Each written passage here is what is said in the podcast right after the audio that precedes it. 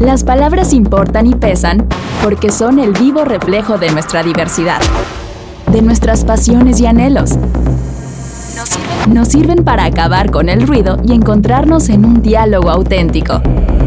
Esto es Palabras en Movimiento con Pablo Vázquez Agüed. ¿Qué tal? Bienvenidas y bienvenidos al podcast Palabras en Movimiento. Yo soy Pablo Vázquez Agüed y el día de hoy tendremos un episodio en el que abordaremos todo el tema del trabajo de cuidados, de la economía de cuidados y de cómo impacta esto en la desigualdad y en el desarrollo de nuestro país. Damos inicio a nuestro episodio. México es un país con profundas desigualdades para las mujeres. Tan solo en el ámbito laboral, las mujeres trabajan en promedio 6 horas más que los hombres, ganan 27% menos y destinan el 65% de su tiempo laboral a realizar tareas domésticas y de cuidado, que históricamente se les ha asignado en razón de su género. Esta sobrecarga de trabajo limita sus oportunidades profesionales y educativas. Las orilla a aceptar trabajos mal pagados, sin seguridad social y sin oportunidades de crecimiento condiciones que vulneran sus derechos y su autonomía. Durante la pandemia, estas desigualdades se han exacerbado, al grado de que las mujeres pertenecen al grupo con más desempleo a nivel nacional. Y para ello tenemos a dos invitados. Presento por una parte a la doctora Lucía Pérez Fragoso, que ella es doctora en economía por la UNAM y una de las voces más especializadas, más reconocidas y de mayor prestigio en economía feminista, no solo en México, sino en América Latina. Y presento también al maestro Cándido Pérez Hernández, que él es eh, comunicólogo, especialista en licencias de paternidad y maternidad y que actualmente es coordinador del área de investigación del Early Institute. Palabras en movimiento. Y bueno, para abrir la mesa que hoy nos convoca en el podcast Palabras en Movimiento, me gustaría que nuestra invitada, nuestro invitado, eh, nos platicaran en primer lugar de qué hablamos cuando hablamos de economía de cuidados, de qué se trata, con qué se come, cuáles son los elementos para que la gente que nos escucha en el podcast Palabras en Movimiento pues pueda tener un punto de partida y entender de qué se trata todo este ecosistema del trabajo y la economía de cuidados. Y empezaría con la doctora Lucía Pérez Fragoso para que nos dé como este panorama general. Muchas gracias por la invitación. Me da mucho gusto que estos temas estén en la agenda pública. Mire, todo el tiempo en la economía ha habido dos tipos de trabajo el trabajo que es reconocido y remunerado y que pasa por el mercado, y otro trabajo que se hace fundamentalmente adentro de los hogares y que no es ni reconocido ni remunerado. Y ese es el trabajo doméstico y del cuidado no remunerado. Entonces, ¿qué es la economía del cuidado? Es la que une este trabajo también, o sea, forma parte de la economía, ya no es una cuestión aparte, es parte de la economía todo ese trabajo que se realiza adentro de los hogares. Y para eso tenemos eh, la comprobación con las estadísticas de uso del tiempo. Las estadísticas de uso del tiempo señalan el tiempo que dedican cada una de las personas y los datos están desagregados por sexo la información. Y esta información nos dice las mujeres trabajamos alrededor de 39 horas promedio a la semana en trabajo doméstico y de cuidado no remunerado y los varones 15. Entonces, este trabajo, si sumamos todas las horas que se realizan, son más horas que lo que se trabaja en la manufactura, más horas que lo que se trabaja en muchos otros sectores de la economía. Entonces, la economía del cuidado es la que junta este trabajo no remunerado con el trabajo remunerado del cuidado. Esta es una forma, un reconocimiento a todo este trabajo que se hace y también una revalorización, ¿no? o sea, decir, es muy importante ese trabajo para que la economía funcione y lo estamos viendo muy claramente ahora con la pandemia. Sí, claro, con pues, las familias dentro de sus casas, ¿no? Sí. Este, y que es una, justo el trabajo de cuidados definitivamente recae con mayor peso en las mujeres, ¿no? Estamos, sí. creo que tenemos que partir de eso. Maestro Cándido, ¿tú qué más quieres agregar como para sentar las bases de la discusión de lo que estamos hablando el día de hoy? Buenas tardes, gracias por la oportunidad, Pablo. Yo creo que la doctora ya lo ha planteado muy claramente. Yo solamente haría énfasis precisamente en esta última parte. Realmente la gran diferencia que se vino a dar en los últimos tiempos fue precisamente que se empezaron a visibilizar estos datos que comenta la doctora. En ese sentido, pues se, empezó a visibilizar la gran disparidad que existe entre hombres y mujeres, además de que es una carga importante en la vida de cualquier persona, pero primordialmente, pues esta disparidad que existe, ¿no? Entonces, desde varios ámbitos o desde varios enfoques se empezó a tener importancia el tema. Uno de ellos, evidentemente, como lo ha comentado la doctora Lucía, pues tiene que ver con esta amplísima desigualdad que dependiendo algunos de los datos puede duplicarse el caso del trabajo de las mujeres o triplicarse dependiendo el contexto, dependiendo del país. Evidentemente en México también se ha visto este fenómeno que comenta la doctora Lucía.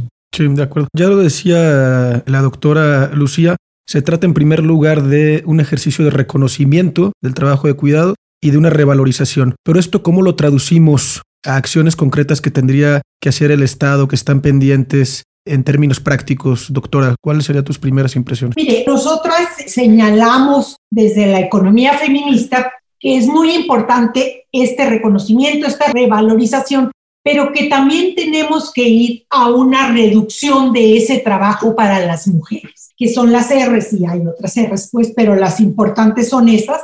Entonces, ¿cómo hacer para redistribuir este trabajo que es el meollo del asunto para que no solamente caiga en las mujeres, sino que la sociedad asuma su parte de corresponsabilidad? Bueno, lo primero que se solicita es que el Estado asuma su corresponsabilidad en el cuidado, que no, que no deje que únicamente las mujeres sean las que están llevando a cabo este trabajo y este trabajo por un lado genera bienestar, pero por otro lado es una carga, eh, como ya dijo el compañero, es una carga muy fuerte para las mujeres que tiene implicaciones en su vida personal y profesional. Claro. Y que ahí está la decisión que tomó este gobierno de la reducción de recursos al programa de estancias infantiles, pues poder inscribirse justo en lo contrario, ¿no? En, una, en un retroceso en esta materia, porque justo el Estado pudiendo contribuir a ofrecer estas estancias, estos, estos programas de estancias infantiles o guarderías, pues lo que hizo fue renunciar y reducir su participación, los recursos en, esta, en este programa, ¿no? Cándido, ¿algún comentario al respecto de, lo que nos cuenta pues, aquí la doctora? Sí, claro. En línea con lo que comenta la doctora, yo creo que la, una de las cosas que de hecho nosotros desde el instituto hemos impulsado es precisamente generar mecanismos de política pública que respondan a esta necesidad. Una primera idea que es muy importante tener clara es que el cuidado tiene costos. A veces se nos olvida que alguien tiene que cuidar. Y que cuando desgraciadamente esos datos no son visibilizados, pareciera que no, no hay alguien que está cubriendo con ellos, sean las familias, particularmente las mujeres.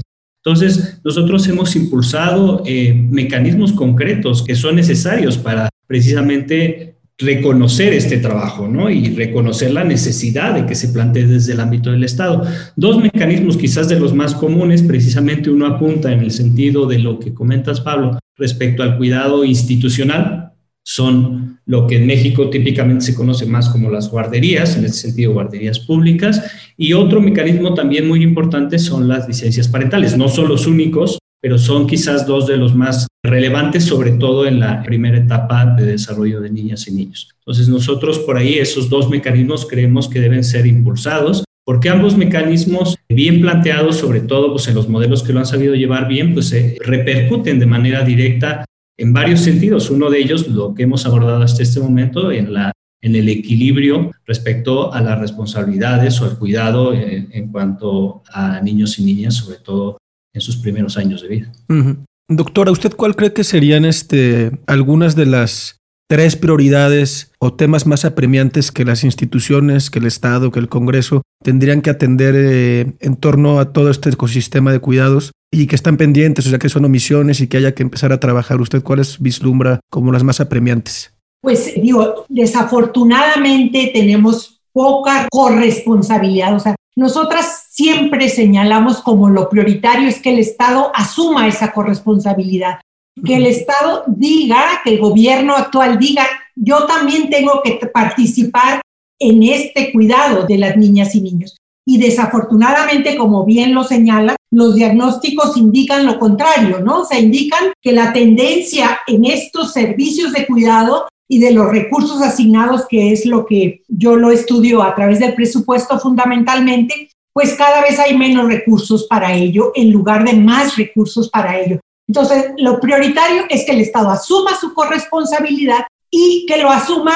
Hay diferentes grupos de población que requieren cuidados, ¿no? Entonces, es muy diferente el cuidado que requieren de 0 a 3 años que el que requieren de 3 a 6 años o el que requieren los niños y niñas en edad de, de, la primaria y de la secundaria. Y luego de ahí pasamos a los adultos y adultas mayores. Entonces, nuestra sociedad también está envejeciendo y también cada vez se van a requerir más estos servicios de cuidado. Entonces, la provisión que el Estado pueda dar y, por otro lado, también promover que las empresas también se hagan corresponsables en estas tareas de cuidado. Hace mucho tiempo, incluso en México mismo, las empresas muy grandes tenían, por ejemplo, sus escuelas para los hijos e hijas de los empleados, tenían eh, hospitales para ellos, tenían guarderías para ellos y demás. Con el sistema actual capitalista, las empresas no se están haciendo responsables de nada, del cuidado, solamente quieren que los niños y niñas lleguen ya listos a los 18 años y todo lo que pasa todo el trabajo de cuidado y todo lo que la preparación para llegar al mercado de trabajo, las empresas no lo están asumiendo como su responsabilidad tampoco. Entonces, es responsabilidad del Estado a través del legislativo promover que también las empresas asuman esta corresponsabilidad. Esa diría yo que son los tres principales. Que el Estado asuma su corresponsabilidad, o sea, que a él le toca también participar en las tareas de cuidado, hacerlo a través de los diferentes grupos de población objetivo, dependiendo de las edades y las personas con discapacidad, las personas adultas mayores, las personas enfermas, esos son los otros grupos que también requieren cuidados. Y tercero, promover que las empresas también asuman algo de corresponsabilidad en las tareas de cuidado, porque es, como ya decía también el compañero, es realmente muy injusto lo que está sucediendo en la actualidad, que es que las mujeres están cubriendo todo ese trabajo y además de no reconocido y no valorado y no remunerado y todo lo demás, les limita en su vida profesional y personal. Ok. Cándido, ¿cuáles serían tus prioridades? Pues dado que nosotros hemos enfocado más a la, a la, parte de la primera infancia, desde el instituto hemos, por lo tanto, planteado algunas prioridades en esa primera etapa. No quiere decir que ello tenga mayor relevancia, ni mucho menos que otras poblaciones que ya comenta la doctora Lucía Pérez. En ese sentido, enfocándonos a los cuidados que se requieren en esta primera etapa, nosotros hemos hecho énfasis a varias cosas muy puntuales. Una de ellas, por ejemplo, es la necesidad de ampliar la licencia o permiso por paternidad. Ese es uno de los puntos clave es muy importante que bajemos la cantidad de horas que dedican las mujeres y es muy importante que ampliemos las horas que dedican los hombres dentro del hogar, tanto a, las labores domésticas como a las de cuidado, evidentemente. Entonces, hemos visto por la evidencia que existe en otros países que los permisos o licencias parentales, particularmente la de paternidad, en la medida en la que se va mejorando, ampliando y mejorando sus condiciones, repercute directamente en ello. Entonces, ese es un mecanismo que nosotros hemos puesto sobre la mesa, la necesidad de, ampliar las condiciones que existen eh, hasta este momento, que son solamente cinco días de permiso de paternidad.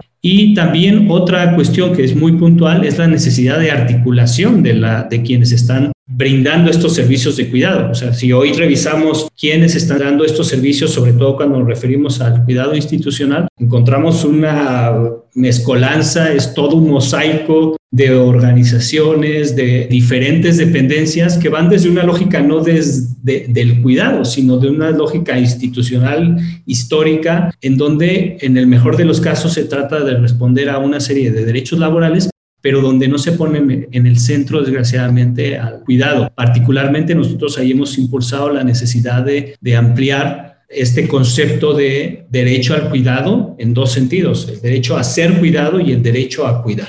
Entonces, por ahí han sido algunas de las recomendaciones que nosotros hemos planteado. De acuerdo. Y hay una, por ahí una, un tema, digo, como ustedes saben, tendrán las estadísticas también más claras, pues millones de mujeres en México durante toda su vida mayormente se han dedicado al trabajo de cuidado o al trabajo en su hogar, naturalmente sin ninguna remuneración. Pero ustedes considerarían viable, necesario, posible que el Estado mexicano avanzara en una especie de esquema para generar una, una pensión para estas mujeres, una jubilación. Quizá vamos demasiado tarde, pero ¿lo verían ustedes eh, factible? ¿Lo inscribirían también en parte de esta agenda de cuidados, eh, doctora? Fíjese que lo que estamos solicitando es un sistema de cuidados. Más que una pensión en sí misma, es un conjunto de políticas, programas y presupuestos encaminados a que el Estado cubra esas tareas de cuidado. Es decir, bajar, disminuir en lo que se pueda la carga de las personas que están ahorita cuidando. Entonces, si el Estado da los servicios, libera el tiempo fundamentalmente de las mujeres que están cuidando y ellas pueden dedicarse a, a otra cosa. Es diferente a lo de tener una pensión. Yo creo que es prioritario que existan estos servicios de cuidado y dentro de estos servicios puede haber en algunos casos la posibilidad de otorgar esas pensiones a algunas personas. Pero en principio lo que queremos es modificar el esquema actual. La división sexual del trabajo que rige ahora es las mujeres son las responsables de cuidar y los hombres de proveer. Y resulta que las mujeres ya estamos en el mercado de trabajo también y ya estamos haciendo las dos cosas pero a la inversa no. O sea, los varones no están cuidando. Y las estadísticas de uso del tiempo lo dicen muy claramente. Los varones desocupados, los hombres que están trabajando, los que no están en el mercado de trabajo. O sea, las horas de trabajo de, de los hombres son muy pocas y las mujeres, independientemente de si están en el mercado de trabajo, también en el mercado laboral, qué edad tienen, incluso adultas mayores, ellas sí siguen cuidando. Entonces, si queremos transformar eso, esa división sexual del trabajo y hacer que ese trabajo doméstico y del cuidado se redistribuya verdaderamente en la sociedad, lo que se requiere es que el Estado otorgue esos servicios y, como decía antes también, que también las empresas se hagan corresponsables. De acuerdísimo. Si es generar, este, Cándido, generar todo un, como dice la doctora, es un sistema, un ecosistema y no, no acciones aisladas ni, que ni seguir reproduciendo los mismos patrones de división del trabajo y de desigualdad, ¿no? ¿Coincides tú también, Cándido? Sí, totalmente. La verdad es que en México, pues para ser francos, estamos todavía muy lejos de hablar de un sistema. Es, hoy tenemos pues, lo que se ha venido más o menos articulando o generando a partir de una serie de reformas que se han planteado, que no van bajo una lógica de, sistema de cuidados o una serie de derechos laborales que se han ido adquiriendo. Entonces, por eso yo hacía mención hace un momento de, pues, hoy tenemos una mezcolanza, un mosaico en donde pues, ese planteamiento es muy lejano a, a, un sistema de cuidados. Y yo creo que también, en ese sentido, una de las cosas que hay que hacer énfasis es la necesidad de, que en México vayamos incorporando este modelo doble de cuidador y proveedor en ambos casos, tanto en las mujeres como en los hombres. Como comentaba la doctora, es evidente por todos los datos que se pueden recoger, pues que ese modelo está prácticamente visto solamente en el caso de las mujeres y en el caso de los hombres mayormente está cargado hacia la parte de proveedores. Entonces, es un modelo que creemos se tiene que bajar a través de las políticas públicas que existan en nuestro país y las que no existan en ese sentido deben ampliarse. Entre ello, el cuidado institucional, uno de, las, de los mecanismos más claros y, por ejemplo, pues, que estaba capitalizado en las estancias infantiles era incentivar la incorporación de mujeres al mercado laboral a través de una respuesta muy básica podría ser el hecho de que alguien institucionalmente pueda cuidar a quien previo a esa decisión de incorporarse al mercado laboral sería eh, una, ella misma, ¿no? Entonces es necesario incentivar ese tipo de mecanismos en donde efectivamente podamos ver tanto la incorporación de las mujeres y por otro lado, lo que decía en el caso de la, de la licencia o permiso de paternidad, mecanismos que acerquen a los hombres al tema del cuidado. De acuerdo. Oigan, a manera de reflexión final, de conclusión, me gustaría preguntarles que nos compartan sus impresiones finales pero sobre todo que nos ayuden a dimensionar a quienes nos escuchan en Palabras en Movimiento, cuáles serían las consecuencias de que el Estado mexicano no le entrara a la discusión y a la construcción de un sistema de cuidados integral, consistente y con todo lo que ustedes ya han puesto aquí sobre la mesa, digo, a lo mejor pensando, pues no apocalípticamente, pero pues sí tratando de dimensionar, de poner sobre la mesa cuáles serían esas consecuencias de no tomar en serio esta discusión. Por favor, doctora Lucía yo considero que cuando no se trata de erradicar una desigualdad, lo que se hace es ahondarla. ¿no? Entonces, el problema sería que se ahondaría más, se haría más grave la desigualdad entre mujeres y hombres. Y esta desigualdad entre mujeres y hombres es parte de la desigualdad estructural que tenemos en nuestra sociedad. Entonces vamos a seguir teniendo una sociedad completamente desigual que en la cual haya unas personas privilegiadas y las otras no. Entonces, desafortunadamente, esta desigualdad también tiene que ver con el ingreso, por supuesto, ¿no? O sea, si las mujeres no están generando eh, su propio ingreso porque el Estado no está permitiendo que salga del mercado de trabajo y me permito disentir del compañero que no es para incentivar. Desafortunadamente en nuestra sociedad las mujeres tienen que ir a trabajar no porque algunas sí por nuestro desarrollo profesional y demás, pero en principio es porque los ingresos son muy escasos. Y entonces con un salario no es suficiente para mantener a una familia. Entonces no es simplemente que quieran o que no quieran, es que necesitan ir a trabajar.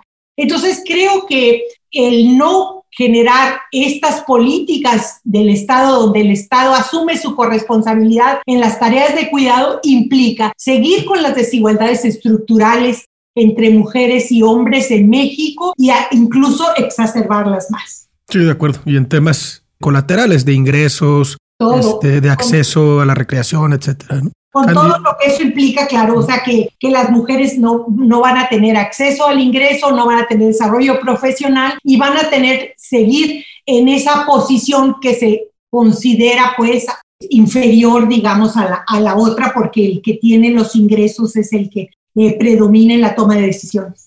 Correcto. Cándido, tus reflexiones finales bajo esta perspectiva. Sí, con mucho gusto. Me permito hacer una puntualización. A la incentivación yo me refería específicamente al programa de estancias infantiles que lo menciona o lo mencionaba en su objetivo. Es el objetivo central de las estancias infantiles, la incorporación de las mujeres al mercado laboral. Yo lo plantearía desde otro, desde otro enfoque, eh, me parece muy válido también el de la doctora Lucía, pero es un enfoque que se ha tocado poco en México, que es el nuestro, el que nosotros impulsamos desde el instituto, que tiene que ver con la infancia. O sea, el sistema de cuidados es impostergable para nosotros. ¿Por qué? Porque hoy nos enfrentamos que hay niños y niñas mexicanos que el día que pisan por primera vez la escuela, es decir, una vez que han ingresado como tal al sistema educativo escolar, primer año de primaria, ya hay grandes desigualdades entre ellos. Un sistema de, de cuidados articulado permite que no hay esas grandes desigualdades desde el primer momento. ¿Por qué? Porque desgraciadamente en México, desde los primeros años ya podemos observar esas grandes desigualdades entre niñas y niños. ¿Por qué? Porque unos tienen acceso a cierto tipo de cuidado, otros no los tienen. Tenemos grandes variaciones entre el acceso o no, por ejemplo, de la, toda eh, la economía informal, todos los padres que están en ese, en ese ámbito, entonces, nosotros hacemos mucho el énfasis de la necesidad de verlo también desde el enfoque de infancia, porque hoy tenemos grandes desigualdades desde ese primer momento. Entonces, este, estos mecanismos públicos pues, eh, nos, nos ayudarán, como nos dice la evidencia, a que esas desigualdades que se dan en la primera infancia no ocurran de la manera que hoy observamos en nuestro país y que además se pueden ir ampliando. La pandemia, si me permiten ahí decirlo, desgraciadamente amplió aún más estas desigualdades de cuidado y de lo que pueda acceder padres o madres en determinados, no solamente estratos socioeconómicos, sino que tienen acceso o no, de acuerdo a derechos laborales, a un sistema o a ciertos mecanismos de cuidado o no. Entonces, nosotros pugnamos también por la necesidad de verlos desde la infancia y la necesidad de plantear desde esas desigualdades que hoy tienen niñas y niños al ingresar a la escuela. Sí, totalmente. Digo, ahí está otra arista clarísima, ¿no? De cómo se desenvolvería si no se atiende este tema de consolidar un sistema de cuidados. Pues otra arista es cómo va a afectar eso a la niñez, a los niños y niñas en México y en su, desarrollo, en su formación, ¿no? Entonces me parece también muy, muy acertado. Pues quiero agradecerles, Cándido, doctora Lucía, que nos hayan acompañado en este episodio de Palabras en Movimiento, donde creemos que es muy importante poner sobre la mesa estos temas, que parece que para muchos no, no pueden ser taquilleros o no son tan llamativos, pero para nosotros creo que es importante ponerlos sobre la mesa, que la gente que nos escucha los dimensione, los entienda y pues empiecen a generar y a, implementar estas ideas y propuestas de solución que ya durante muchos años ustedes y muchas otras personas han trabajado. Les agradezco muchísimo a ambos. Palabras en movimiento. Desde Palacio Nacional se ha perpetuado la idea de que el cuidado de la familia es una tarea exclusiva de las mujeres. Y doy dos ejemplos. El primero, es la eliminación de las estancias infantiles en México, orillando a las mujeres a hacerse cargo del cuidado de sus hijos. Y el segundo es que el propio presidente de la República ha afirmado que la tradición en México es que las mujeres son las que más cuidan a los padres, ya que los hombres son más desprendidos. Y muchas gracias a todas y todos los que nos acompañaron en este episodio de Palabras en Movimiento. Recuerden que pueden suscribirse a este podcast en todas las plataformas de streaming. Yo soy Pablo Vázquez Agüed y nos escuchamos en nuestro próximo episodio. Las palabras separan. Las palabras separan. Pero también nos unen. Con nuestras diferencias se construyen las ideas de futuro que necesitamos. Esto fue Palabras en Movimiento con Pablo Vázquez Agüed.